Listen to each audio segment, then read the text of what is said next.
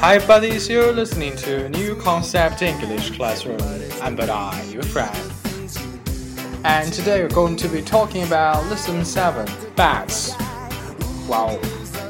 And as usual, I will read you the test firstly, and then we'll discuss the grammatical thing, okay?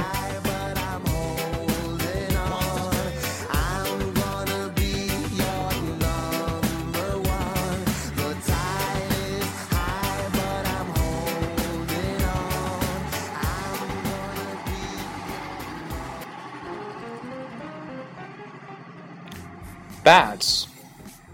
Not all sounds made by animals serve as a language, and we have only to turn to that extraordinary discovery of echolocation in bats to see a case in which the voice plays a strictly utilitarian role.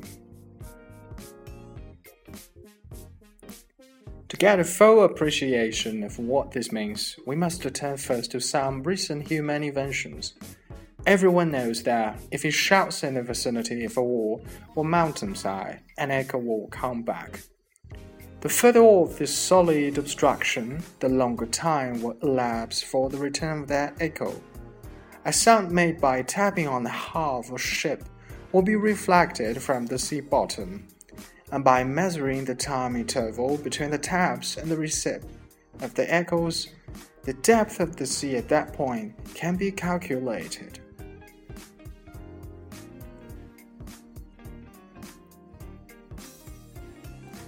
So was born the echo sounding apparatus now is in general use in ships. Every solid object will reflect the sound, varying according to the size and nature of the object. A chauffeur fish will do this.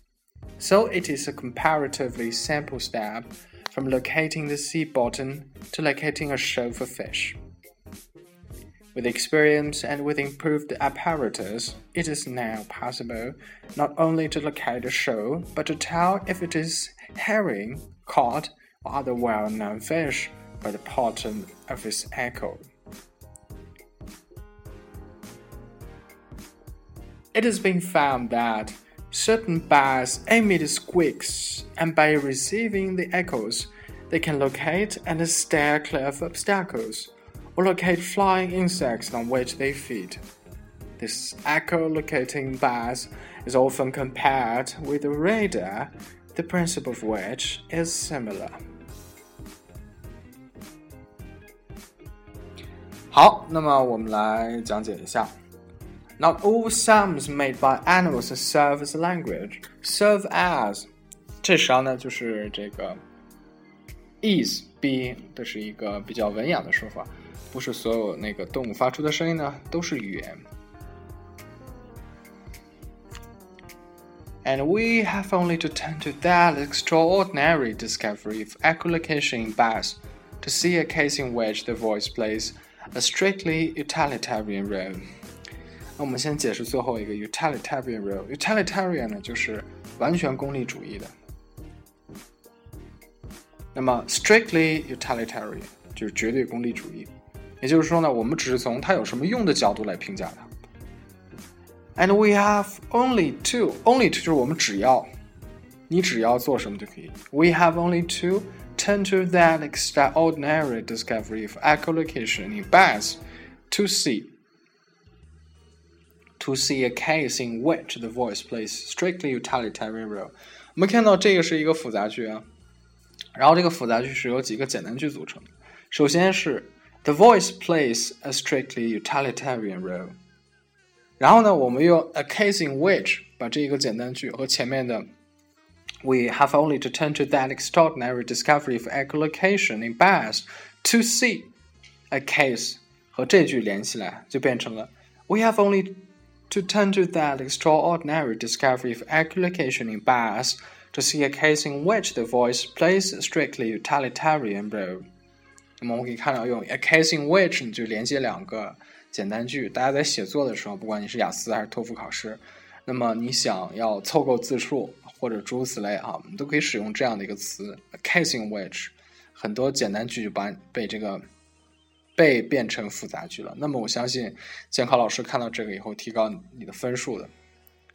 To get a full appreciation of what this means, we must turn first to some recent human inventions。这实际上是一个条件句了，对吧？To get a full，这是目的，we must，所以 to 是目的，we must 是条件。大家写句子可以这样：如果你想表达意思是说，如果我要做什么，必须先做什么，那么你可以这么讲：to 做什么，we must 做什么。像这句一样，To get a full appreciation of what this means。we must turn first to some recent human inventions. 呃，人类比较近代的发明 recent. Everyone knows that if he shouts in the vicinity for war or mountainside, an echo will come back. Vicinity 就是很短距离的，或者其实距离也可以 vicinity。The further off this solid abstraction, the longer time will, be, will elapse for the return of that echo. 那么这个 the further off the longer， 那么这样也是个句型。那么这个障碍物离得越远，那么传回来回声的时间越长。所以大家写句子注意这个使用这个比较级，两个比较级来组成这么一个句子。实际上呢，它也是一个条件式。如果前提是 the further off this solid obstruction，这个障碍物离得足够远，那么 the longer time will elapse for the return of the echo。结果就是这样，所以这也是个条件。A sound made by tapping on the hull of a ship will be reflected from the sea bottom, and by measuring the time interval between the taps and the receipt of the echoes, the depth of the sea at that point can be calculated. 大家都知道这个意思。那么我们在船上敲击，然后声音传到海里又被弹回来，然后我们又再次听到，这个间隔时间除以二呢，就是这个海的深度。 a sound made by tapping on the hull of a ship will be reflected from the sea bottom, and by measuring the time interval between the taps and the receipt of the echoes, the depth of the sea at that point can be calculated. 所以这两句里面，大家看到最主要的两句是什么？一个句是 A sound will be reflected from the sea bottom，声音会从船底海底传上来，这是第一个简单句。第二个简单句是 The depth of the sea at that point can be calculated。 那么呢，这个复杂句只是把这两个简单句加了很多的这个从句而已。首先，我刚才重复一遍啊，简单句是 a sound，a sound will be reflected from the sea bottom，这是第一个。第二个就是 the depth of the sea at that point can be calculated，一个是 will be，一个是 can be，所以实际上这两个也可以互用。大家可以用 will be，也可以用 can be。然后我加一个 a sound made by tapping on the hull of a ship，是什么样的声音呢？是这样的声音，made by tapping on the hull of a ship will be reflected from the sea bottom, and by measuring the time eternal interval between the taps and the receipt of their echoes, the depth of the sea at that point can be calculated.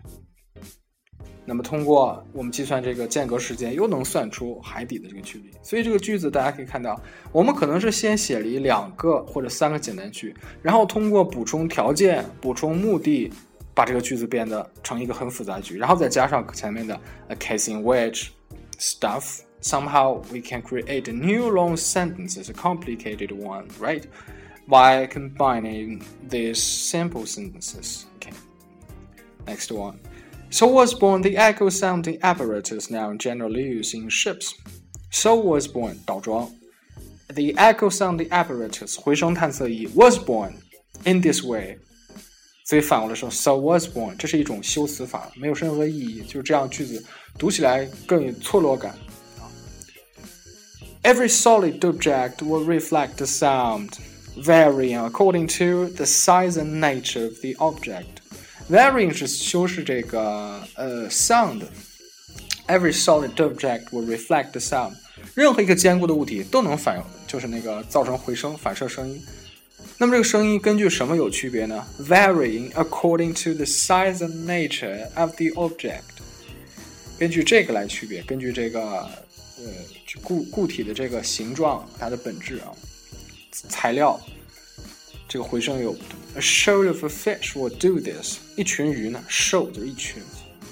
我们中文经常用很多量词，然后我们中文里面任何东西都有量词，一个人一一匹马，对吧？一只啊老鼠，然后一辆车，一台，比如说电视机，对吧？一栋楼房或者一幢楼房啊，怎么怎么样？英文里面很多时候是不用这个，但是说到一群什么什么的时候，都会说 crowd of people，对吧？A shoal of a fish，你不能说 crowd of a fish，这个就英文就不好了。大家记住，shoal of a fish，一群鱼。A shoal of a fish will do this，但是这个 shoal of a fish 是当单数讲的，will do this。So it is a comparatively simple step from locating the sea bottom to locating a shoal of a fish。有人问了说这个。 To 后面应该 to，因为 to 后面应该是接动词的嘛，怎么 to 后面接 locating 了？那么 to 后面是可以接这种啊、动词，实际上也可以接名词的。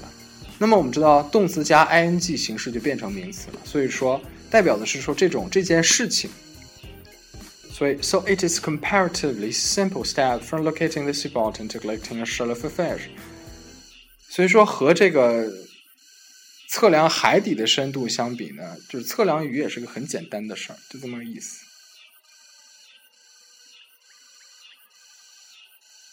With experience and with improved apparatus, it is now possible not only to locate a shoal, but to tell if it is a herring caught to other well-known fish by the pattern of this echo. Herring caught 一个好像是这个飞鱼，一个好像是鲟鱼，就两种鱼的名字。 那么，with experience and with improved apparatus，这个先进的这个仪器，it is now possible not only to locate the shoal, but to tell if it is herring caught to other well-known fish by the pattern of its echo。我们可以看到这里面，首先是用了 with，然后用了 by。 with experience and with improved apparatus, it is now possible not only to locate a shoal, but to tell if it is herring caught or otherwise no fish by the pattern of this echo. 所以我们看到这是错落有致的，大家写句子时候要选择，这些都是比较高级的这个修辞法，就是哪些这种从句要写在前面，哪些写在后面。它的主句就是中间这个，It is now possible not only but also。当然，它这个 also 给省略了，它写的是 but to。 it is now possible not only to locate a shoal, but to tell if it is a herring caught or the well-known fish. It has been found that certain bats emit squeaks, and by receiving the echoes, they can locate and steer clear of obstacles, or locate flying insects on which they feed. 那么 emit 就是发出，squeak 是尖叫，这个没什么好讲的。 this echolocation bass is often compared compared with radar, and the principle of the principle of which is similar. 这里面这个倒装很好，很好玩哈。The echolocation in bass is often compared with radar，然后逗号，the principle for which is similar。那你可不可以说 whose principle is similar？那我觉得这个就不太好了，因为 whose 有点那种人称的意思，对吧？ 所以逗号 the principle for which，它使用这个 of which，所以这也是一种倒装方法。等于说 the principle for radar is similar to the principle of echolocation，或者说啊，这个 the principle of radar and the principle of echolocation are similar，这都可以说，但是这个句子说的是最漂亮。 Echolocation in bats often compare with the radar, the price of which is similar。咱们看到英文里面经常或者这个西方欧洲语言哈，经常就把一两个简单句合并的时候，一个简单句用来就是把它装点成为第一个简单句中某一个词的一个定语从句了，就是好像它是修饰那个某一个词的。比如说像这句话，那么经常这个定位仪和雷达去做比较。然后雷达和定位仪它们的原理相同，这实际上是两句话。那结果呢？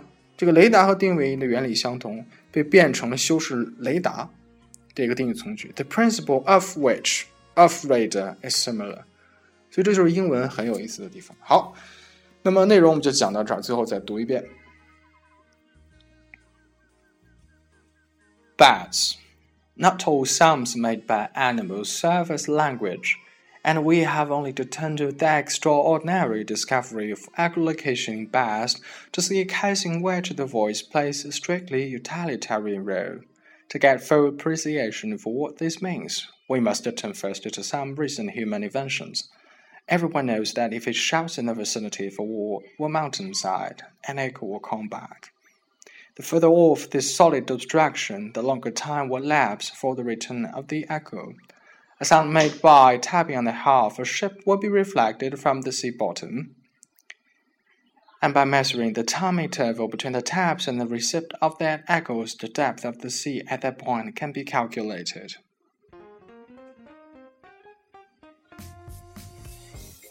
So was born the echo sounding apparatus, now in general use in ships. Every solid object will reflect the sound, varying according to the size and nature of the object.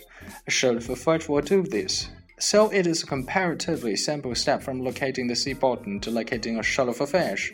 With experience and with improved apparatus, it is now possible not only to locate a shell, but to tell if it is a herring, cod, or other well-known fish by the pattern of this echo. It has been found that certain bass emit squeaks, and by receiving the echoes, they can locate and steer clear of obstacles, or locate flying insects on which they feed. This echolocation bass is often compared with radar, the principle of which is similar. Okay, so this is today's episode, and thank you so much for listening. See you next time. Bye bye.